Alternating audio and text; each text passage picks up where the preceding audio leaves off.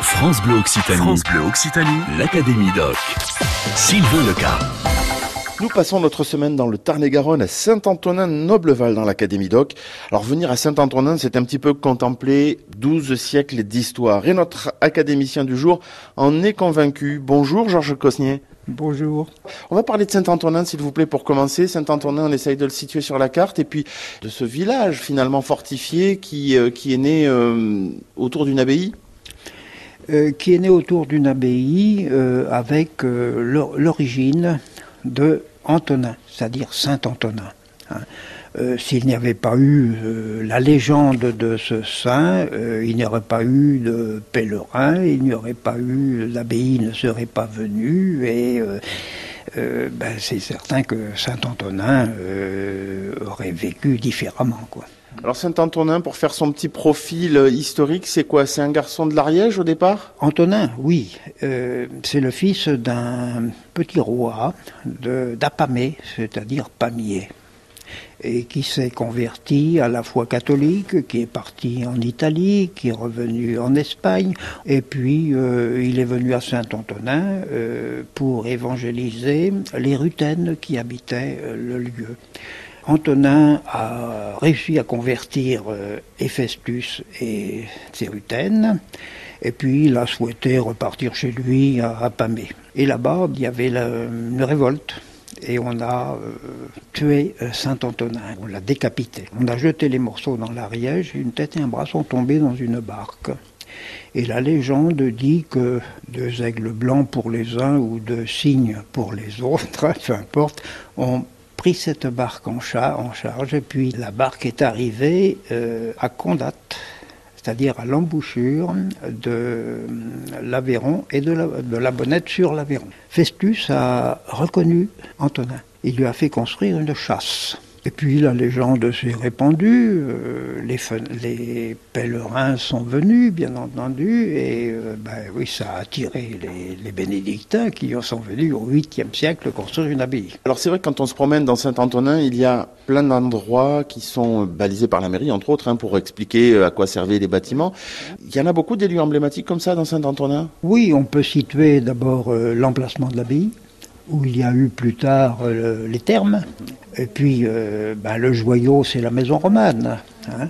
maison romane qui date du XIIe siècle, qui était une, euh, la maison du vizir du, con- des consuls, euh, où l'on donnait la justice.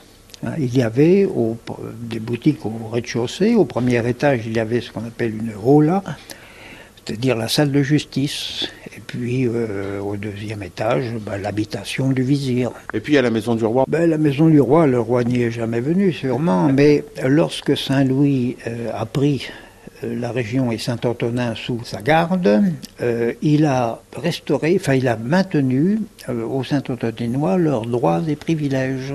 Et pour l'en remercier, on lui a attribué cette maison dont, dont il, dont il percevait les revenus. Donc on l'a appelée la maison du roi. Vous aussi, vous aussi, rejoignez l'Académie Doc. L'Académie Doc s'intéresse à l'histoire de Saint-Antonin-Nobleval ce midi. Notre académicien, c'est Georges Cosnier, président d'honneur de la Société des Amis du Vieux Saint-Antonin, c'est dans le Tarn-et-Garonne. Georges, parlons aussi de cette association. Elle existe depuis longtemps? 1943. Et quels sont les objectifs de, de- de l'association? Quels sont ses, ses domaines d'activité, on va dire? Ces domaines d'activité, c'est euh, veiller autant que possible au maintien de, des richesses euh, du village et puis de les, de les faire connaître, de les faire. euh, Alors nous avons euh, comme activité, nous entretenons 250 km de sentiers pédestres. Nous éditons tous les ans aussi un bulletin annuel qui, ben, avec différents articles sur l'histoire de Saint-Antonin, l'histoire de- des gens, de- des habitants, enfin bref. Ça veut dire que parmi vous, peut-être vous encore d'ailleurs, Georges, vous allez de temps en temps aux archives, allez euh, lire des livres, vous allez vous renseigner, vous allez peut-être écouter euh, euh, les anciens qui ont des histoires à raconter, qu'ils ont entendu d'anciens par eux-mêmes, reçus par des anciens encore, et, vous synthétisez tout ça? Ben, chaque année, on programme un certain nombre de conférences avec des gens qui ont ben, un sujet vraiment précis à développer ou euh, une dame notamment qui avait fait une étude des bâtiments à l'intérieur et qui est venue présenter à, toujours une assemblée d'une centaine de, spectateurs, de, participants, de public. Oui. Comment vous l'avez connue, vous, cette, cette société d'histoire de Saint-Antonin? Bah, En venant habiter Saint-Antonin. Ah, vous n'êtes pas originaire de Saint-Antonin alors? Non. Non, il y a vingt et quelques années que je suis à Saint-Antonin et j'ai le sentiment d'y être né. Euh, qu'est-ce qui vous a amené ici à Saint-Antonin le, boulot? Non, j'étais en retraite. Ah. Euh, ma fille. Ah, d'accord. Ma fille qui est euh, artiste peintre installée à Saint-Antonin. Et, du coup, vous, vous étiez dans, la région Occitanie ou vous venez de, de plus loin encore? Je viens de Paris.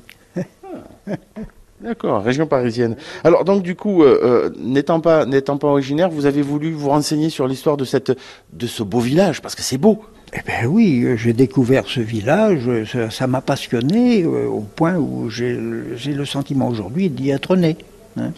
C'est mon village. Merci beaucoup, Georges Cosnier, président d'honneur de la Société des Amis du Vieux Saint-Antoine. C'est dans le Tarn-et-Garonne de nous avoir présenté ce village et cette association. Alors nous, on se retrouve demain, toujours dans le centre de, Saint-Antonin, pour vous parler non pas d'histoire, mais de présent et de culture avec euh, l'association au Babeltut qui organise entre autres des transports en covoiturage pour aller voir des spectacles.